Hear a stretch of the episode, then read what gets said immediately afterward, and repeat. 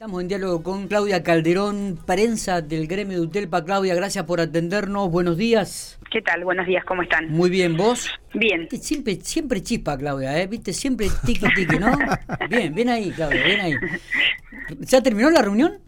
Eh, no, no, todavía se está desarrollando. Bien. ¿Qué detalles, se... está bastante la... ¿Qué, ¿Qué detalles se puede conocer?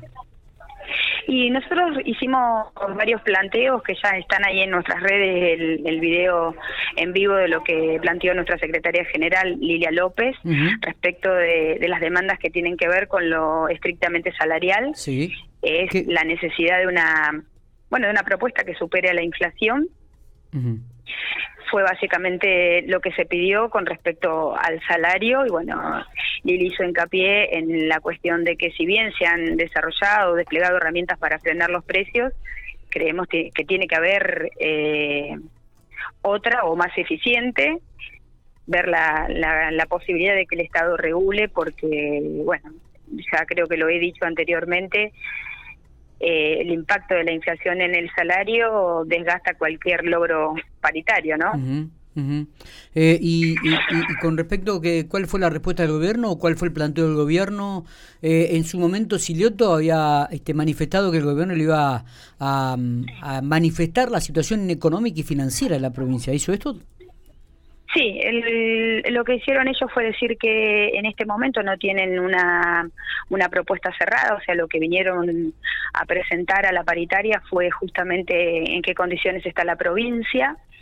Se está mm, llevando, creo que ya está en este momento en la Cámara de Diputados el presupuesto 2022 que nosotros desconocemos, tenemos que poner a, a leer y a, y a ver qué, qué, conclusiones respecto de lo que afecta a inversión en educación. Pero la respuesta de ellos fue que están armando una propuesta, eh, una propuesta salarial que tenga en cuenta esta necesidad de superar la inflación.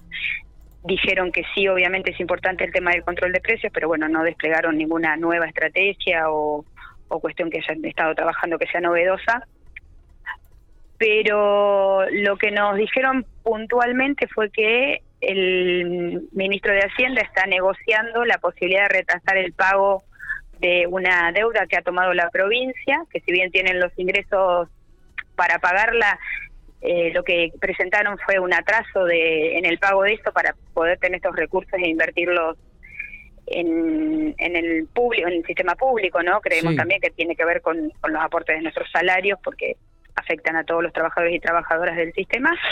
Así que, bueno, están esperando esto que teóricamente se vence en febrero, pero bueno, la hicieron la presentación a Nación y si eso se retrasa, seguramente van a contar con, con mayor disponibilidad de recursos. Está bien. Pero la respuesta en sí no, no presentó una, una propuesta. Correcto. Sí, vamos a pasar a un cuarto intermedio y seguramente la próxima semana estará la propuesta definida. Lo que ellos querían era escuchar cuáles eran nuestras demandas. Hicimos también una demanda que si bien no no es puntualmente salarial, sí tiene que ver con los puestos de trabajo. Nosotros pedimos en primer lugar, mayor inversión.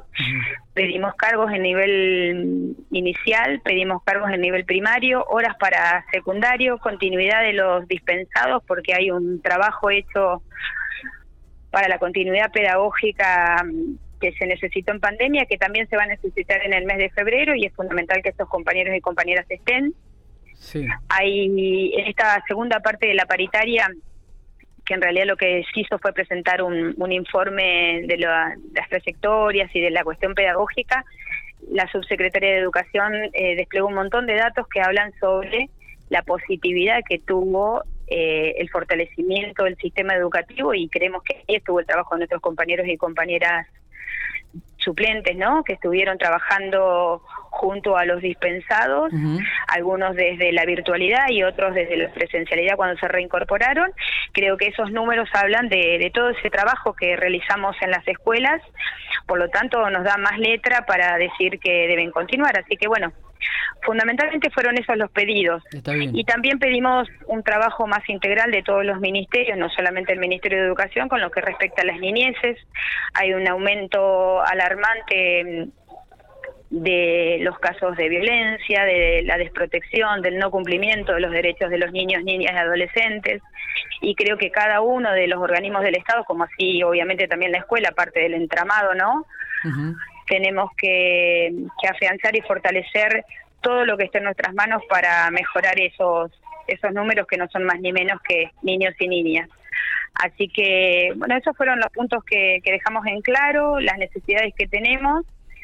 Obviamente que hay algunas que son de necesidades inmediatas y otras de resolución inmediata y otras a mediano y largo plazo, ¿no? ¿Cuándo, ¿cuándo volverían a juntarse nuevamente para definir porcentajes? Mira, justo salí recién de la reunión eh, y seguramente ahora, antes de que termine, se defina eh, la fecha, pero va a ser la semana que viene. Eh, la semana que viene. Eh, es decir, que de números todavía no se ha hablado ni de porcentajes, absolutamente nada. ¿Y el bono de fin de año se habló algo? ¿Le confirmaron que se va a pagar? Sí, dijeron que dijeron que va a haber un bono, lo que nosotros ahí, bueno, que en realidad lo planteó Ahmed también, es la necesidad de que no sea escalonado, sino que sea para todos y todas iguales. Y bueno, ahí lo que hicieron ellos fue decir que en el caso de que, que no lo tienen definido, pero que en el caso de que no sea escalonado va a ser una cifra menor, que lo entendemos obviamente porque significa más, más masa salarial. Obviamente, más recursos. Pero bueno, es una cuestión que también la están, la están pensando. Si va a haber bono, no, no tiraron ninguna cifra. Bueno, vamos a estar atentos, Claudia, entonces, este, con el correr de los minutos y las horas, eh, volveremos a hablarte por privado para que nos confirme eh, cuál será la fecha de reunión de la semana que viene. Yo no creo que se va a dilatar mucho, y la semana que viene se estaría confirmado inclusive hasta el porcentaje de aumento me da la sensación porque ya se arregla también el, el, el fin de año, ¿no? Sí, lo que pasa que también el día 14 va a estar el, el porcentaje de inflación del INTEC, entonces creo que es un dato que ellos siempre esperan. Eh, y bueno, en función a ese dato seguramente nos irán a dar una respuesta. Está, está, perfecto. Te quería comentar que nosotros en un rato vamos a tener nuestro comunicado en las redes y en la, en la página de la UTELPA, así que seguramente de ahí van a tener la fecha ah, bien. de la próxima paritaria. Perfecto, perfecto, eh, Claudia. Que, Claudia, ¿el Ministerio de Educación compartió algún informe respecto a las trayectorias escolares? Sí, compartió un informe muy extenso y, y la verdad que bastante sorprendente en cuanto a las cifras. Eh, fue por niveles desglosando cómo había sido, cómo habían sido en general los números eh, de desvinculación, sobre todo que es el que más nos preocupa. Y bueno, muestra, por ejemplo, en el nivel secundario, que es el, mayor porcentaje de desvinculación, donde eh, se está trabajando con un 4% de chicos y chicas totalmente desvinculados. ¿Con qué porcentaje, perdón? 4%. 4%. Ah, bien donde, bueno, ellos ya han detectado eh, dónde está, sobre todo en, la ciudad de Santa Rosa, y en algún lugar puntual donde ellos ya venían trabajando, o sea que no es una situación que se desconoce. Después, eh, hay un 83% de chicos que volvieron al secundario, es un dato muy importante. Lo mismo hicieron para nivel inicial y para nivel primario. Eh, ese informe todavía nosotros no lo tenemos en las manos, pero bueno, pronto pronto creo que va a estar para conocimiento de todos y todas, así que los estaremos compartiendo y estaremos haciendo obviamente nuestro análisis. También hablaron de la escuela de verano, de la posibilidad de que esas escuelas refuercen la, la llegada o la permanencia de los chicos en la escuela, así que también van a estar abiertas eh, tiene que ver, están relacionadas con las escuelas que vienen trabajando con plan de mejoras, así que bueno, ahí hablaron obviamente de la inversión que están haciendo y dónde están poniendo mayor cantidad de recursos y es justamente para recuperar matrícula, en eso nosotros estamos de acuerdo. Claro. Pero iremos viendo cómo nuestros compañeros eh, lo van viendo, ¿no? En el territorio. Ok. Eh, Claudia, este, estaremos en contacto. Muchísimas gracias, ¿eh? No, gracias a ustedes. Hasta luego. Abrazo grande.